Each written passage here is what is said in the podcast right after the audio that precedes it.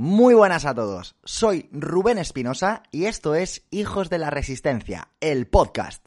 Un programa en el que ahondamos en este tipo de deportes y en el que abrimos las puertas a que deportistas, entrenadores e investigadores nos aporten todo lo que saben para que entrenemos más y mejor.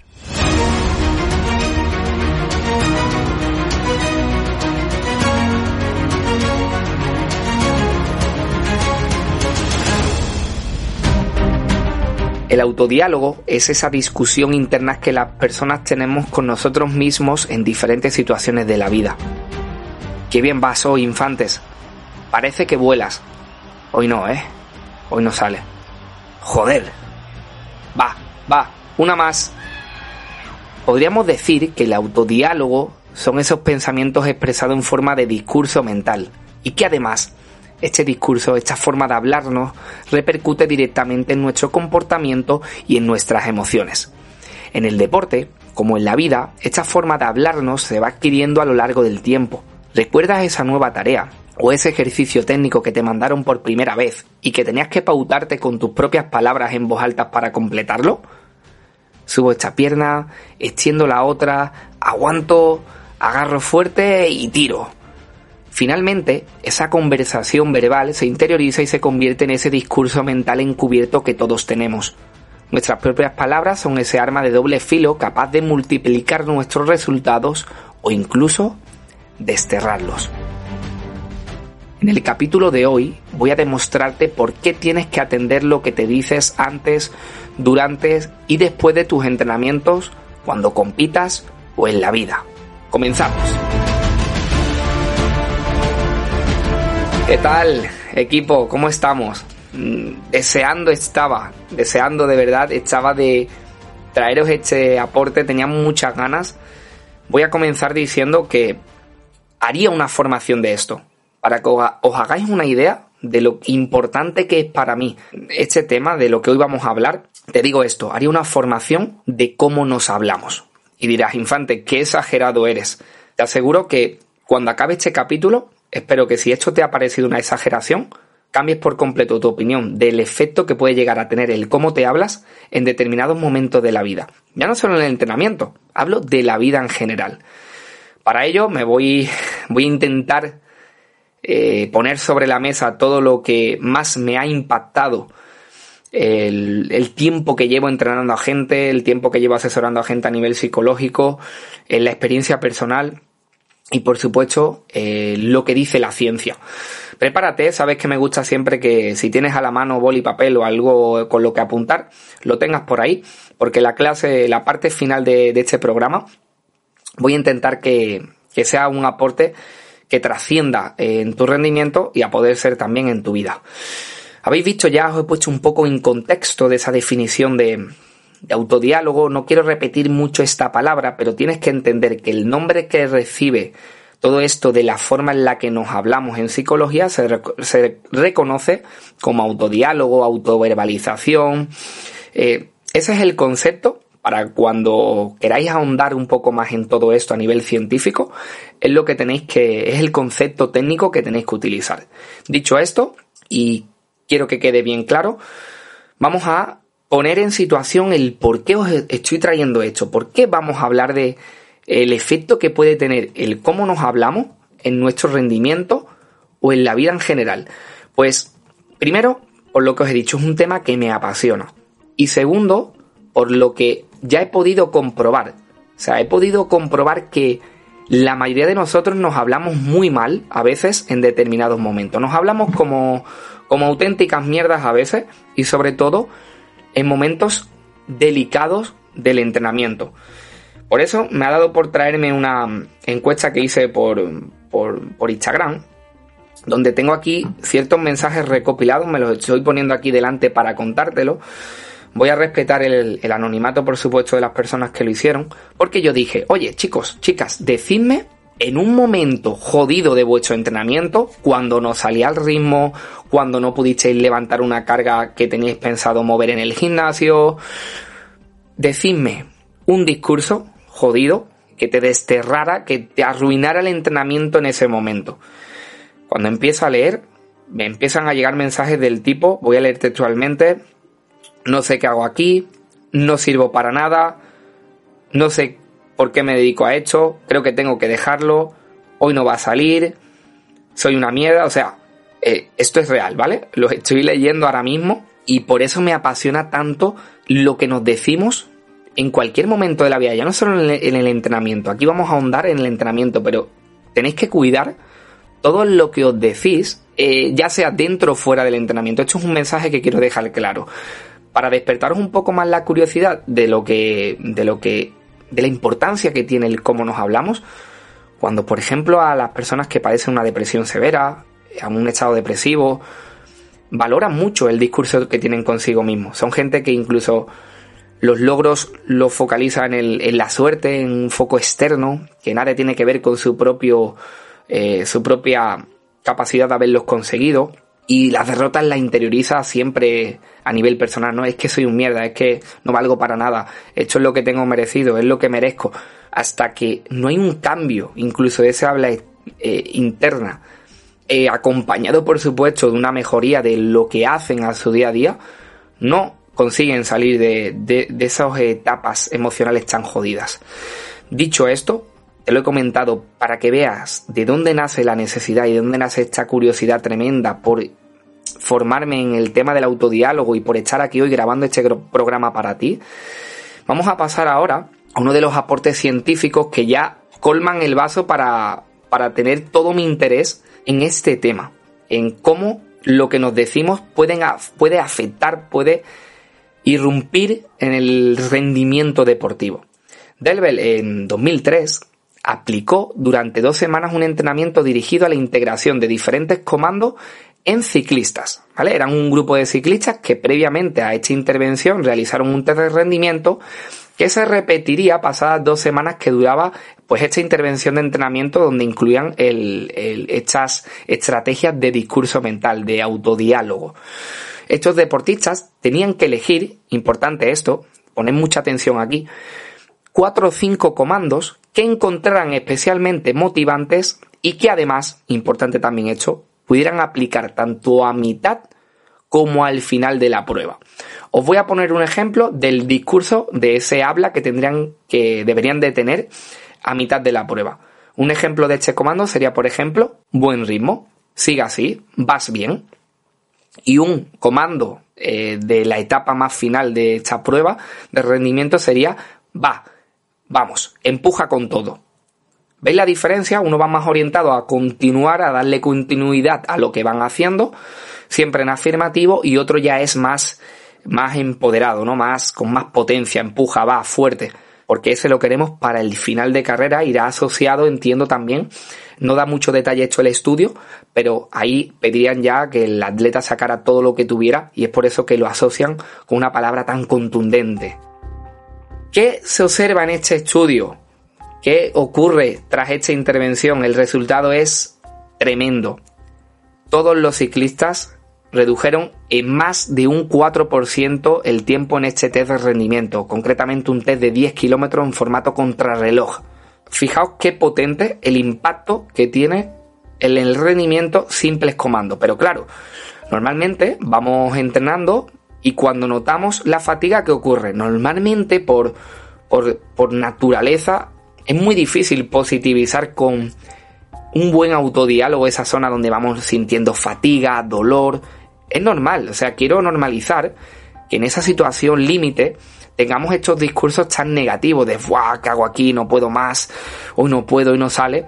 Pero precisamente por eso tenemos que primar, imprimir en esas situaciones diálogos y discursos como estos. Te tienes que hablar de esta forma para, uno, mantener el ritmo al que llevaba, para dos, simplemente que no decaiga más, y ya eso sería un reto y un objetivo cumplido, o tres, para incluso empoderarte e ir un paso más allá.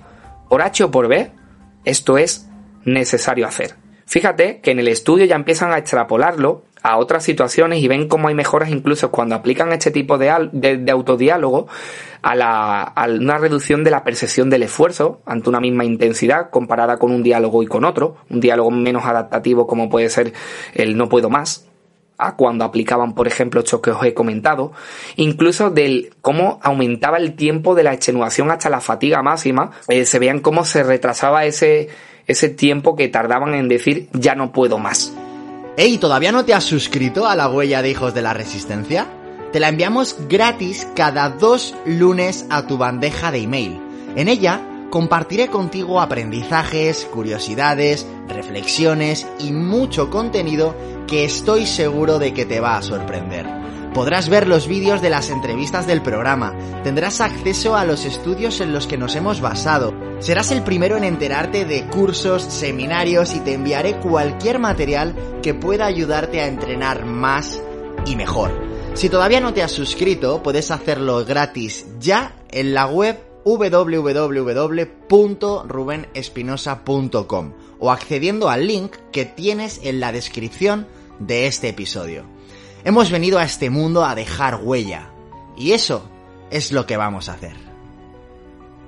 Qué interesante todo esto porque deja mucho a, interpretar el impacto que antes se, estudiaba en la clínica, ¿no? En, en, cómo debe de hablarse una persona que padece un trastorno emocional. Ahora ya lo extrapolan a cómo lo que nos decimos puede afectar positivamente a nuestro rendimiento.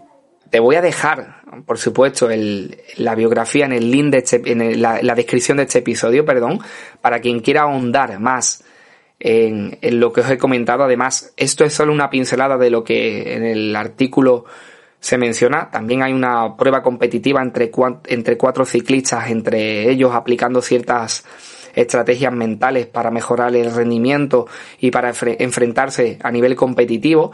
Para quien quiera ahondar, como digo, en la descripción lo vais a tener. Y recordad, en la huella de Hijos de la Resistencia vais a tener también estos aportes. Por eso siempre os animamos a estar en ella. Ahora bien, ¿recuerdas que te dije que cogiera boli y papel?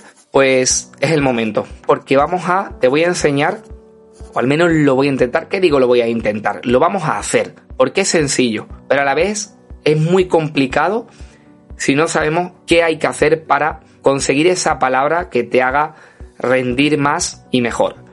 Lo primero, el primer aporte que voy a darte en este sentido es que no valen frases infinitas. No vale, vamos tío, tú puedes con todo, siga así que lo vas a conseguir. No. Una o dos palabras, no más. Si puedes, si quieres tres, estarías en el borde, en el límite. Hazlo. Eso es lo más importante. Va, vamos, una más, fuerte, sigue así, continúa.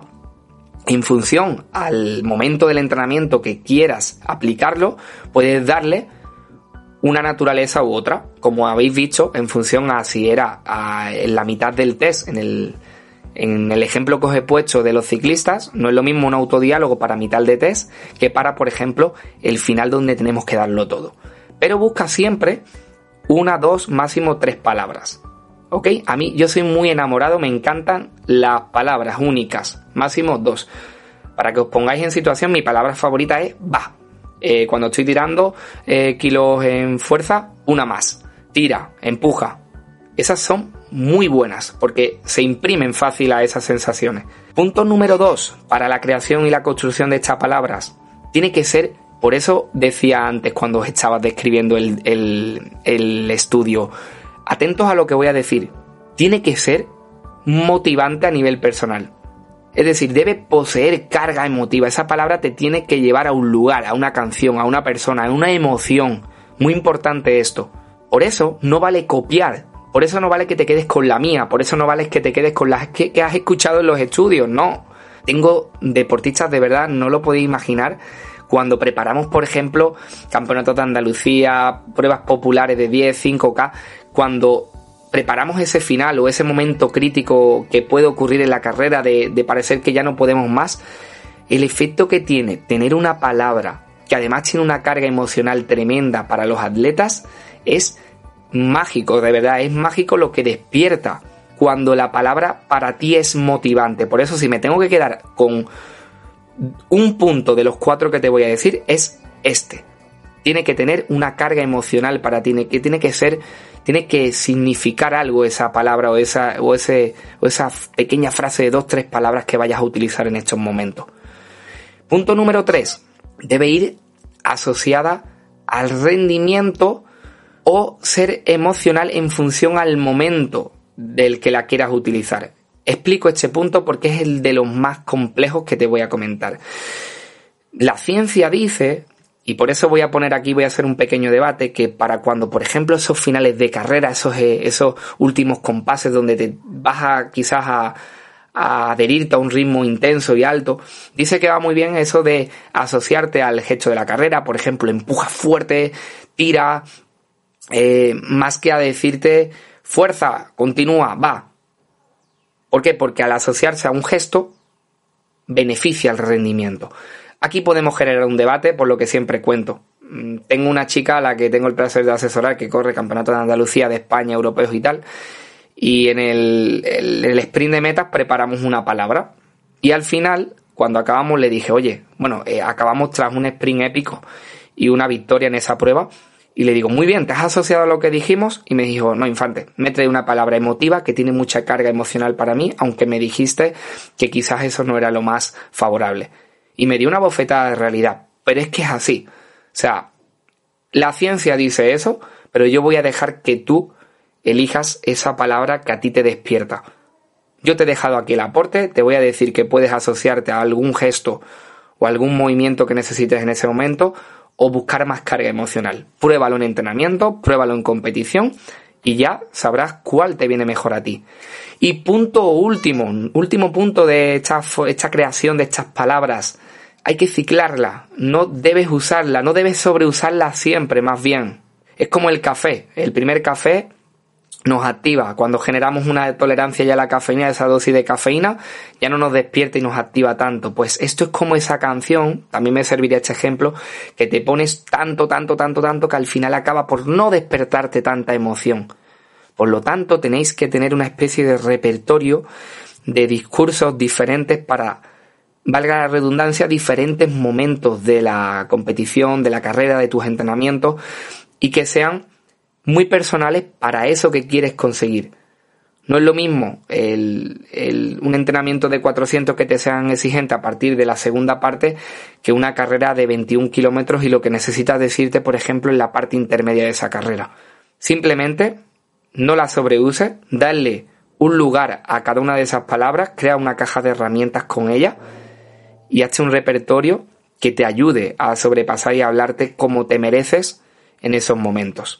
Eh, siempre voy a citar, con esto quiero acabar, como Javier Gómez Noya siempre ha destacado. Eh, Javier Gómez Noya es triatleta de la Armada Española, de este equipazo que tenemos en, en España de, de triatletas, eh, donde tiene una mentalidad del sprint que es para estudiar.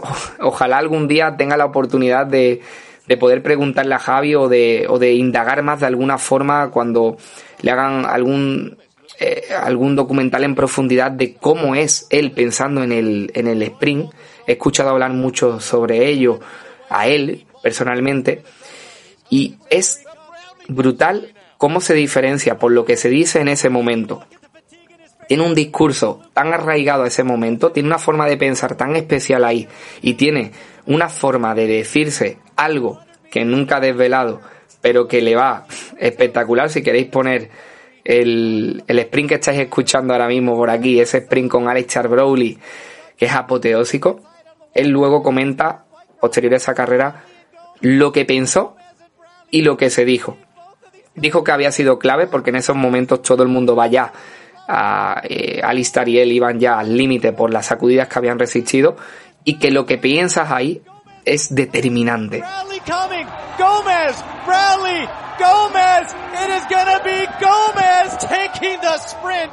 Por favor, sé que esto puede sonar un poco a, a hasta exagerado a veces, ¿no? Como el efecto que puede tener una forma de hablarte, pero es así. Una forma de hablarte puede destrozarte o puede empoderarte. Así que, si ya tras la escucha de este, de este programa has pensado en esa palabra para algún momento adecuado o algún momento en concreto, me encantará leerla en los comentarios de este episodio. Y acabo como siempre pidiéndote, bueno, primero dándote las gracias, eso sobre todo, por dedicarme tu tiempo. Y segundo, Bueno, voy a volver a darte las gracias porque en Apple Podcast estamos consiguiendo esas reseñas que tanto nos ayuda. Y voy a acabar ahora sí pidiéndote siempre esa eh, ayuda a que nos dejéis vuestra reseña en Apple Podcast como comentaba, eh, tu like, compartir tu comentario en redes sociales, compártelo si te ha gustado, si tienes algún amigo, algún deportista, alguna persona que sepas que esto le va a ayudar, mándaselo. Y es nuestra mejor moneda de cambio y es lo que nos ayuda a seguir navegando en este mundo de locos donde hay tantas aportaciones. Y de verdad reitero gracias gracias gracias. Espero que tengas una semana llena de eh, salud kilómetros aprendizajes y también de psicología